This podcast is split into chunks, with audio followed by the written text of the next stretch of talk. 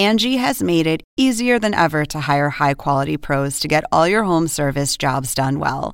Just bring them your project online or with the Angie app, answer a few questions, and Angie will connect you with local pros who match your specific needs. Or book a service instantly at an upfront price. So join the millions of homeowners who use Angie to care for their homes and get your next home service job done well. Download the free Angie mobile app today or visit Angie.com. That's A N G I.com. Thank you.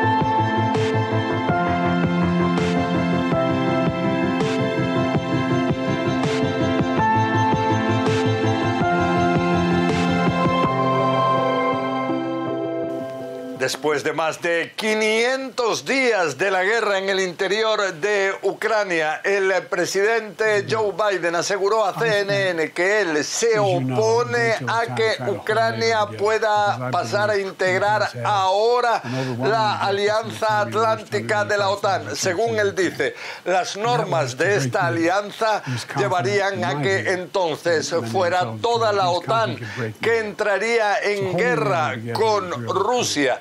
Y esto para él es algo totalmente inaceptable. Esto a pesar de las peticiones de Volodymyr Zelensky, el presidente ucraniano, que querría ver un avance en esa dirección.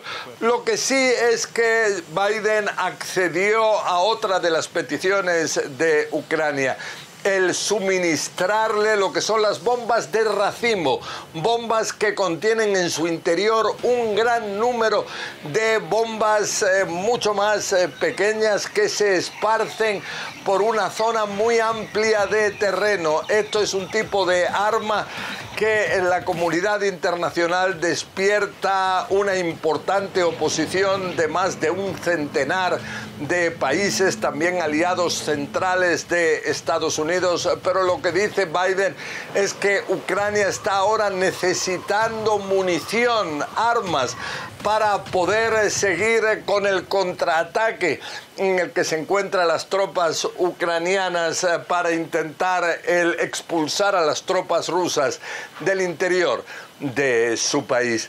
Esto cuando vemos eh, que existe una preocupación eh, importante en la OTAN, que es el hecho de que en Belarus puedan encontrarse en el futuro cercano lo que son los mercenarios del grupo Wagner los cuales podrían representar una amenaza, se califica en la OTAN a estos mercenarios de asesinos que podrían desestabilizar las fronteras con Polonia, con Lituania, con Letonia y todo esto causa enorme preocupación. También se desconoce qué es lo que pasa con el líder de este movimiento Wagner, con Yevgeny Prigozhin, ya que hace dos semanas, cuando había el avance de la columna de fuerzas de Wagner hacia Moscú, fue el presidente de Belarus, Alexander Lukashenko, quien medió un acuerdo para terminar con ese avance a 200 kilómetros tan solo de la capital rusa. Lo logró, pero ahora no terminamos de ver que una gran cantidad de mercenarios de Wagner lleguen a Belarus, como se había hablado en ese momento. Tampoco se sabe muy bien el paradero de Prigozhin. Asegura el presidente Lukashenko que no se encontraría en eh, su país. Y lo que sí es que Belarus, además del tema Wagner, despierta preocupación en el seno de la OTAN por el hecho que había dicho Vladimir Putin que para el 7 de julio ya habría armas nucleares tácticas de su país en el interior de Belarus. Este es un tema que preocupa porque acercaría las armas atómicas a la OTAN y también porque llevaría a que de alguna forma estas armas eh, nucleares no estuvieran totalmente bajo el control de Vladimir Putin. José Levi, CNN, Jerusalén.